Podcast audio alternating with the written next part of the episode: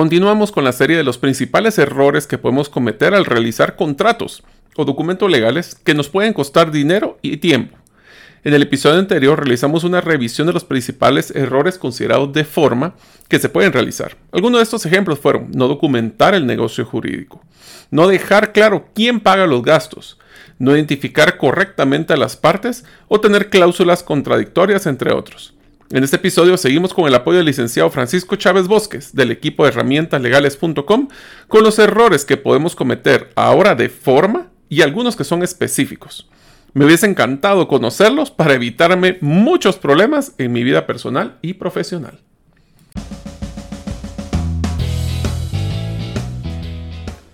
Bienvenidos al podcast Gerente de los Sueños, donde le brindamos las herramientas prácticas, competencias e inspiración para que los líderes de impacto cumplan sus sueños. Soy su anfitrión, Mario López Alguero, y mi deseo es que vivas la vida con pasión, resiliencia y templanza. Bienvenidos.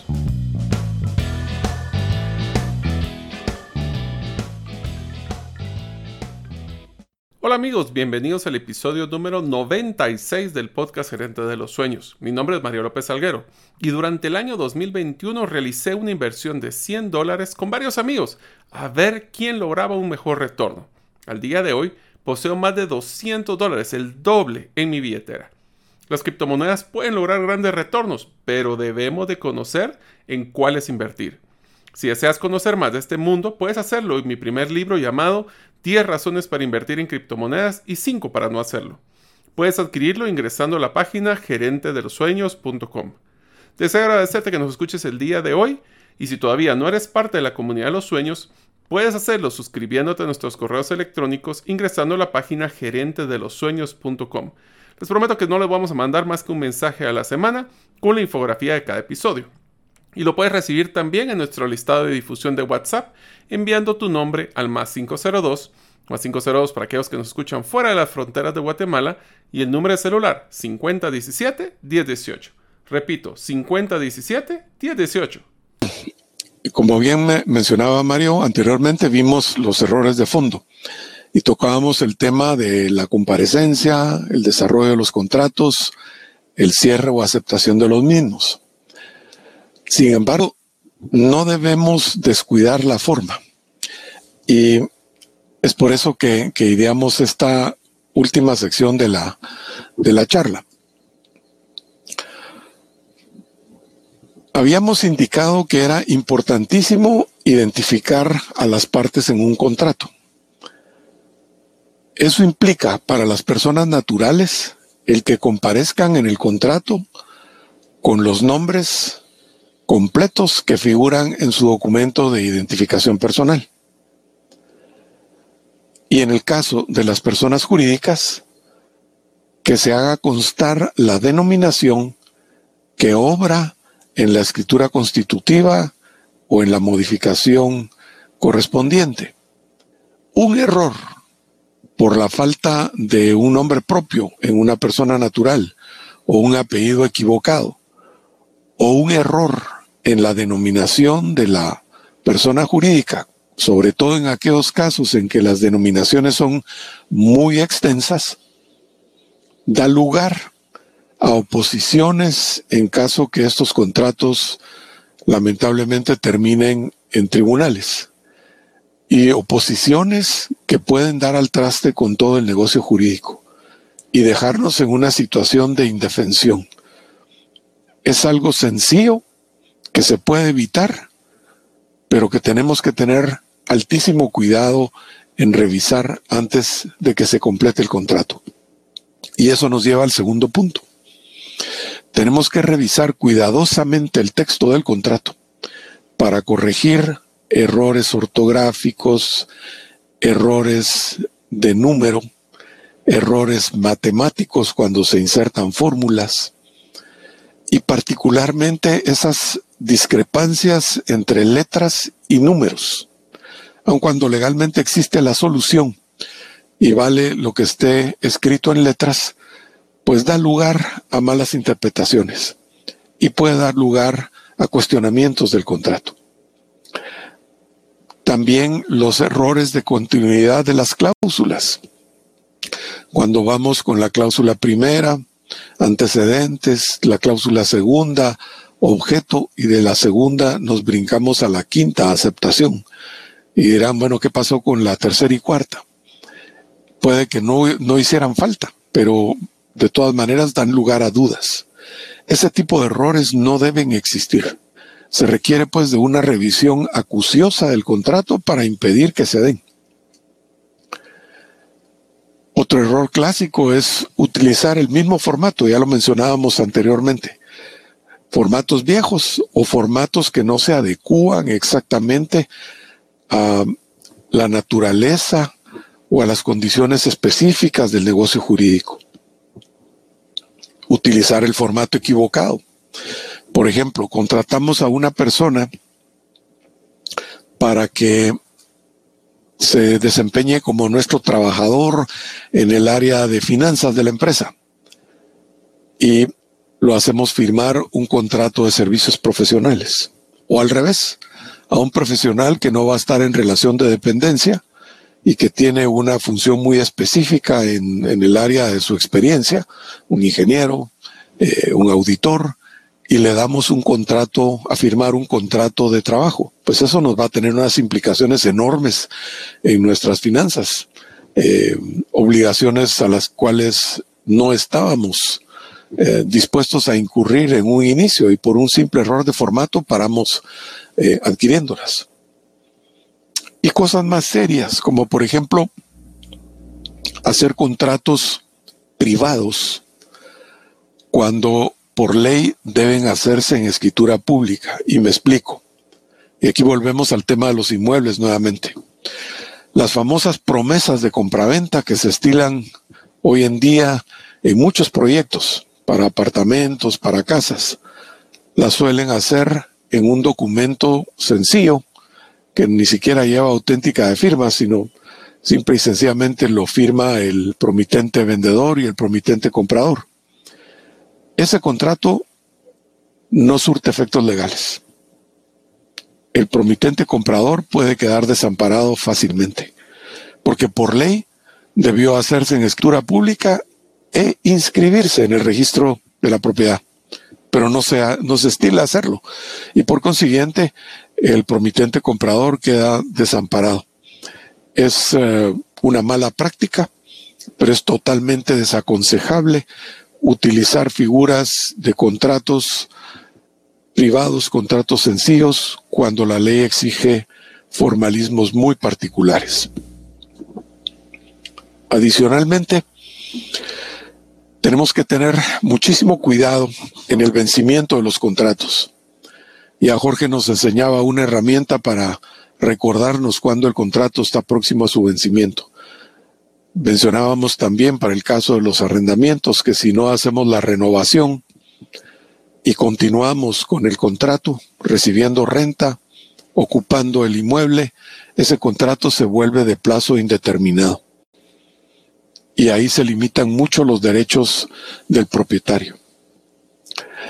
Y por último, el no registrar los contratos en las dependencias públicas que la ley exige para que tengan validez. Claramente un contrato de compraventa tiene que inscribirse en el registro de la propiedad. Un contrato de constitución de sociedad anónima tiene que inscribirse en el registro mercantil. Si en este último caso no lo hiciéramos por cualquier razón, dejamos al tiempo la inscripción en el registro mercantil, los accionistas que constituyeron esa sociedad anónima pasan a adquirir de una responsabilidad ilimitada con todos sus bienes por las obligaciones que pudiese adquirir esa sociedad irregular. De la misma manera, un contrato de compraventa de un inmueble que no inscribimos en el registro de la propiedad o que dejamos al tiempo su inscripción puede dar lugar a que perdamos la propiedad. Si, por ejemplo, quien nos lo vendió era una persona que tenía deudas que nosotros ignorábamos y los acreedores embargan esa propiedad, antes de que nosotros inscribamos nuestra compraventa, estamos con problemas. Porque registralmente se sigue un principio que es el de primero en tiempo, primero en derecho. El acreedor tiene un derecho privilegiado en relación a nuestra compraventa. Para poder inscribir nuestra compraventa, tendríamos que sanear primero ese embargo, pagarle al acreedor. Y eso pues va en demérito de nuestro patrimonio. Por eso es tan importante cumplir con los requisitos de forma. No pueden ser despreciados ni pueden ser olvidados.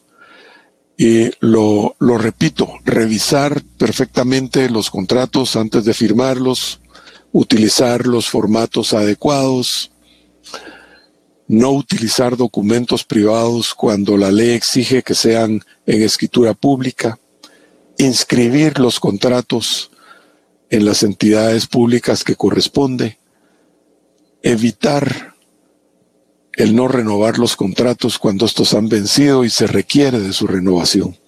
Son seis puntos muy importantes que nos pueden evitar unos dolorones de cabeza. Y creo, César y, Mario, que ahora podemos pasar a las preguntas. Gracias por el apoyo del equipo de herramientaslegales.com que nos ha brindado toda la asesoría para poder elaborar nuestro acuerdo de accionistas en Gerente de los Sueños. Si a ustedes les gustaría poder realizar sin costo un contrato para personas de servicios domésticos o quieren recibir la guía para realizar un acuerdo de accionistas, podrás obtenerlos al crear tu cuenta gratuita en herramientalegales.com hasta el 31 de diciembre del 2021. Ahora continuamos con nuestro episodio. Así es. a, mí me dio miedo solo de ver todos, eh, de, fallar en alguna de todas estas seis. Mario, no sé cuál es tu percepción, pero eh, me da, me da, me da cosa solo ver de que falle uno con cualquiera de estos errores que bien mencionó Francisco. No sé cuál es tu opinión en lo que nos escriben preguntas relacionadas a, lo que recién nos expresó Francisco, si no continuamos con algunas otras preguntas que nos han seguido haciendo. Francisco nos dice, Edwin Gramajo, actualmente tengo una compraventa de un terreno, todavía lo estoy pagando. ¿Debo o debe registrarse en el registro de la propiedad? Definitivamente sí.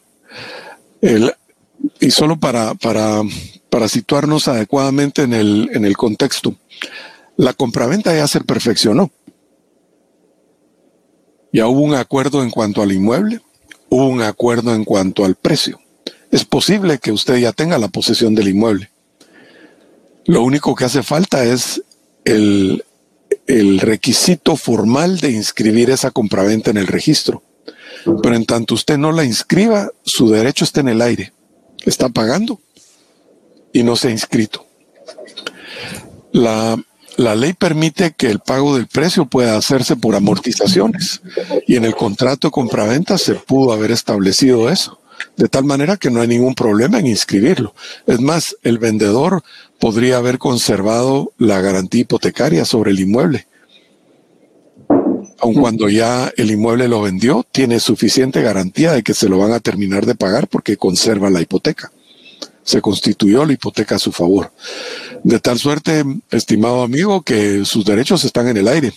Haga lo posible por inscribir esa compraventa. De Yanes de Rivera dice que, ¿qué es el registro DICABI? Y es necesario inscribir una escritura de compraventa ahí. No, el DICABI es eh, la dirección del catastro de bienes inmuebles. Esa es una dirección eh, que depende del Ministerio de, Finanzas Públicas. Y eh, originalmente servía para controlar el pago del impuesto único sobre inmuebles. En, eh, en, aquel entonces se le llamaba impuesto territorial, ahora tiene ese nombre más alambicado. pero esa función se ha ido delegando a las municipalidades que pueden administrar ese impuesto de tal suerte que uno paga el, el UCI a la, a la municipalidad que ha sido autorizada para ello. La municipalidad tiene un registro catastral de los inmuebles, pero el DICABI sigue, sigue existiendo y hay que dar aviso de las compraventas a, la, a esa entidad para que tengan el control de quién es el propietario. Eso, eh, aunque pudiéramos decir que no sirve para nada, en el momento en que alguien fallece, era dueño de un inmueble, para poder hacer la liquidación del impuesto de herencias, ligados y donaciones, se tienen que basar en la información que esté inscrita en el DICABI. Y si no está actualizada o si no existe, no se puede liquidar el impuesto. Y eso le implica multas automáticamente. O sea que sí tiene una, una relevancia. Es importante tenerlo, tener la información de los inmuebles de uno actualizada en esa dirección.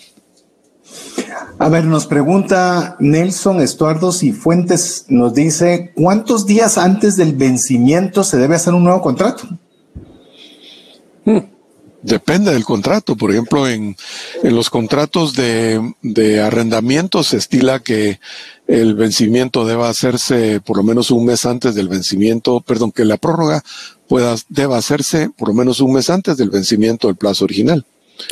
En caso de, de deudas, pues eh, también debiera hacerse dentro de los 30 días anteriores al vencimiento de la deuda, pero no hay una regla escrita ni una eh, regla establecida por la ley que se tenga que hacer en X plazo. Solo que se haga, eso es lo importante. A ver, aquí va, voy con una pregunta que me pareció súper interesante. La voy a cambiar un poquito, así que Patricia Arevalo me la va a disculpar, pero creo que vale la pena. Dice, el ASTAT indican que para que sean válidos los gastos de inmuebles que no están a nombre del contribuyente, como por ejemplo la luz, el agua, el teléfono, debe de estar en contrato público. Le pedimos a un abogado que hiciera así y nos dijo que no se podía porque debía estar pagada la renta de los meses del contrato de arrendamiento. Entonces, tal vez aquí quiero solo complementar el concepto de cuando uno hace una compraventa, todo lo que son este tipo de, de, servicios, ¿cómo los formalizamos? Y segundo punto, deberíamos de tener una liquidación de impuestos antes de, de comprar un inmueble. Bueno, para hacer una compraventa siempre hay que revisar el famoso checklist porque además de hacer la revisión en el registro de la propiedad para ver que el vendedor efectivamente sea el propietario del inmueble, y lo que es muy importante, revisar la historia del inmueble para evitarnos esas estafas que de tiempo en tiempo se dan, hay que también tener constancias del pago de los servicios, hay que tener eh, pues la copia de los contratos que se han firmado, eso es lo ideal para la prestación de esos servicios que datan el inmueble, agua, electricidad, etcétera, para poder hacer los cambios de registro de, los propietarios en las diferentes entidades. Pero sí es, hay que tener un, un, checklist. Si por ejemplo está en un condominio, es obligado que le den una constancia de que está al día en el pago de las, de las cuotas comunes o cuotas extraordinarias. Eh, si está en, en, en, fin, en una, en una colonia que esté al día en el pago de la cuota de la asociación de vecinos, porque si no, el adquirente del inmueble va a tener que pagar eso. Porque tal vez solo para complementar ahí la pregunta, eh, Francisco, bien interesante es, a diferencia de un teléfono que si cualquier problema que existe puede uno cambiar agua o luz, no ese es el caso. Entonces sí deberíamos de estar exigiendo ese, porque se vuelve al final un, un un patrimonio del inmueble, si queremos verlo así, o por lo menos, si no, una deuda del, del, del inmueble que estamos comprando. Pero bueno, eh, César, ahí te dejo la siguiente. Yamilet nos dice, eh, ¿cómo se llama el documento para resguardar la custodia de menores en caso del fallecimiento de ambos padres? No tiene, no tiene un nombre. Eso se puede estipular en un testamento. Pero el documento en sí no tiene, no tiene nombre. Eh, se estipula en un testamento, eso es lo correcto.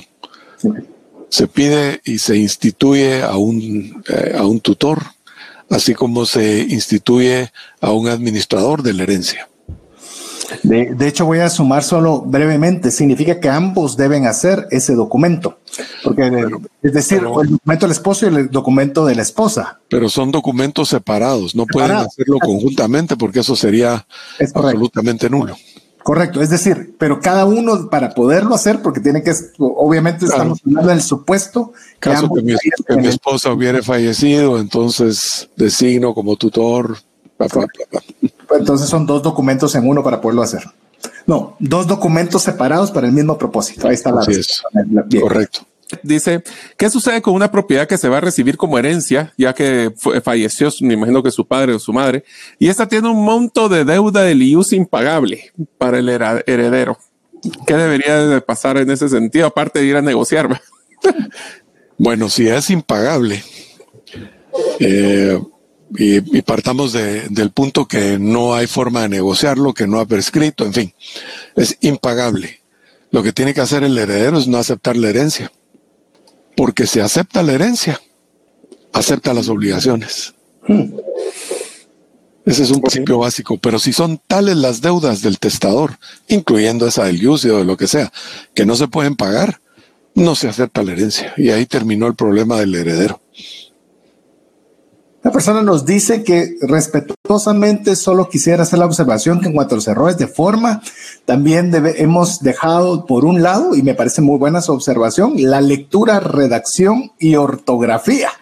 Lo que, lo que, de lo que hemos cambiado para que las palabras sean acortadas por incluso, vamos a ver, dice, y hemos cambiado porque se acorten las palabras y los apartados tecnológicos lo hagan por nosotros. Bueno, eso es cierto.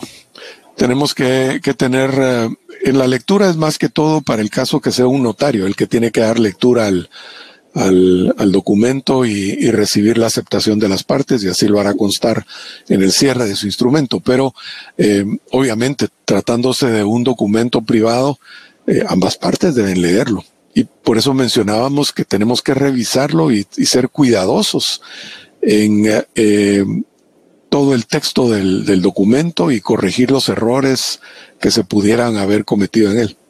Pues sí, tiene razón. Entonces, todo suyo el tiempo, Francisco, para la tercera parte del segmento.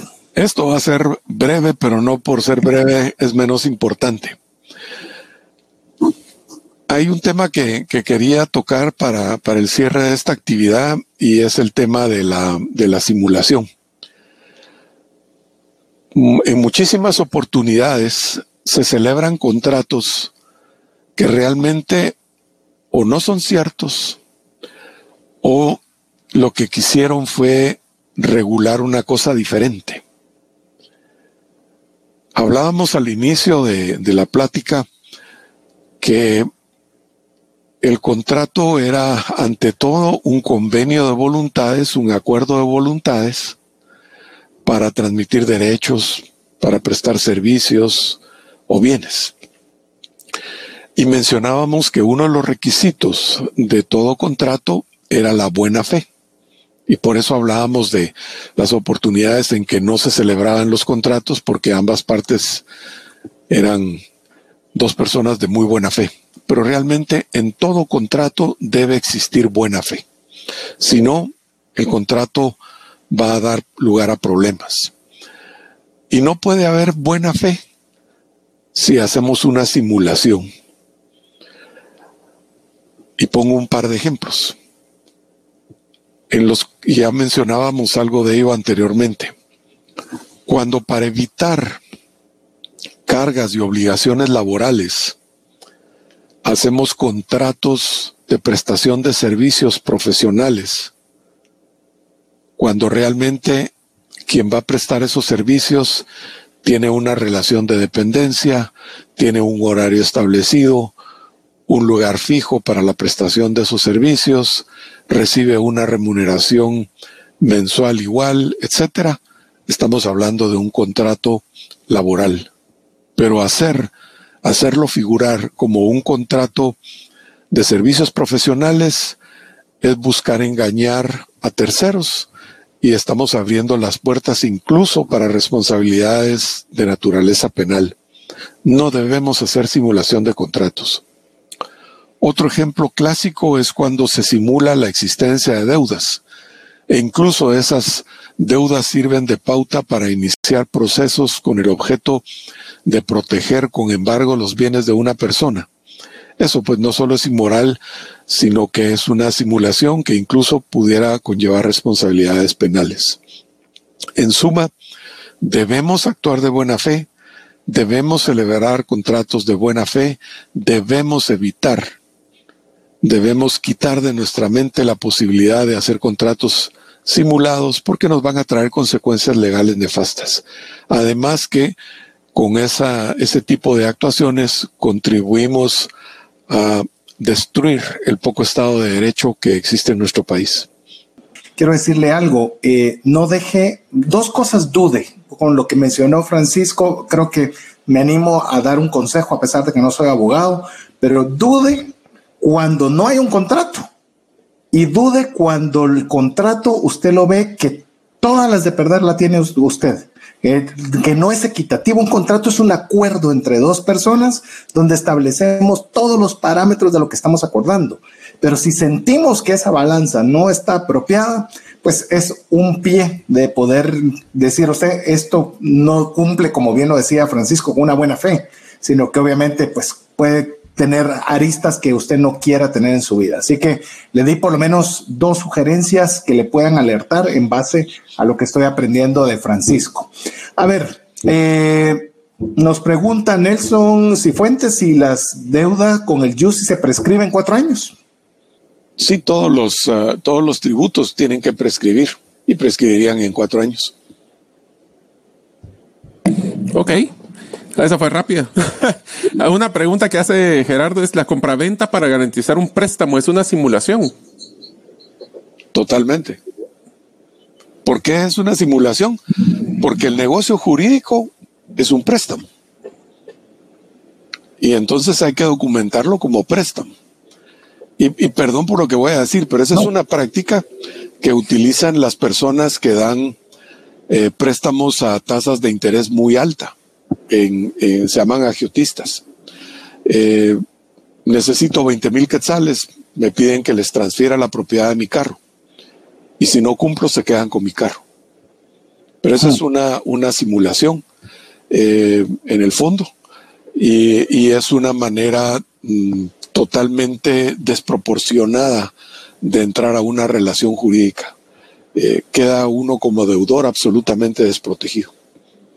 Nos preguntan también cuál es la penalización para la simulación de contratos laborales. Nos pregunta Mario Líquez. Bueno, habría nulidad del contrato si se simuló, habría nulidad. Además que pudieran haber responsabilidades penales y sanciones de tipo administrativo. Ahorita no tengo presente el, monto de la, pena, pero sí son serias. Además que el castigo principal es que el trabajador eh, va a poderle cobrar, si se termina la relación de, trabajo, pues una indemnización y va a poder cobrar todas sus eh, prestaciones. Mm.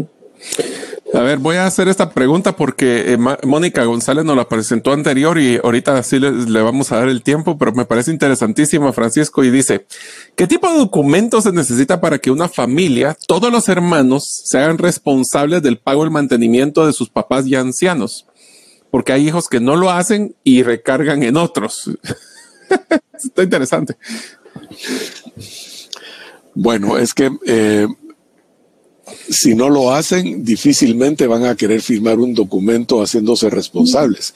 Pero por ley, los hijos son responsables de, la manutención de sus padres que ya no están en condición de, mantenerse ellos mismos de la misma manera como ellos fueron responsables de mantener a sus hijos menores de edad. es de, de, reciprocidad, de karma, si se quiere entrar a, a, estilizar un poco, pero es una obligación moral y además una obligación legal. Pero establecer un documento, claro que se puede hacer un documento, eh, no, no tiene un nombre, es un, sería un, una especie de contrato innominado donde se fije la, la, obligación de cada uno de ellos de pagar X cantidad y si no pagan, entonces cualquiera de los que sí pagan les pueda reclamar. Sí se puede establecer algo, pero eh, creo que ahí dependemos mucho de la, de la buena fe. Que se puede ejecutar ese contrato, se puede ejecutar. Espero que este episodio les haya sido de mucho valor y que ustedes se tomen en cuenta y tengan la referencia de las infografías que pueden obtener eh, siendo suscriptores de la comunidad de los sueños sobre todos estos errores que debemos de evitar. Así que la próxima vez que ustedes piensan hacer un contrato, recomiendo que busquen de nuevo estos episodios que nos pueden costar dinero y tiempo. Nos vemos en el próximo episodio. Gracias por escuchar el episodio de hoy de Gerente de los Sueños. Recuerda que para lograr cumplir tus sueños solo debes de ponerle fecha y tomar acción. Las notas y material complementario de cada episodio puedes encontrarlo en la página gerentedelosueños.com. La música que han escuchado es Feeling Good de Kevin MacLeod y pueden encontrarla en incompetech.com. Hasta la próxima y que sigamos haciendo nuestros sueños una realidad.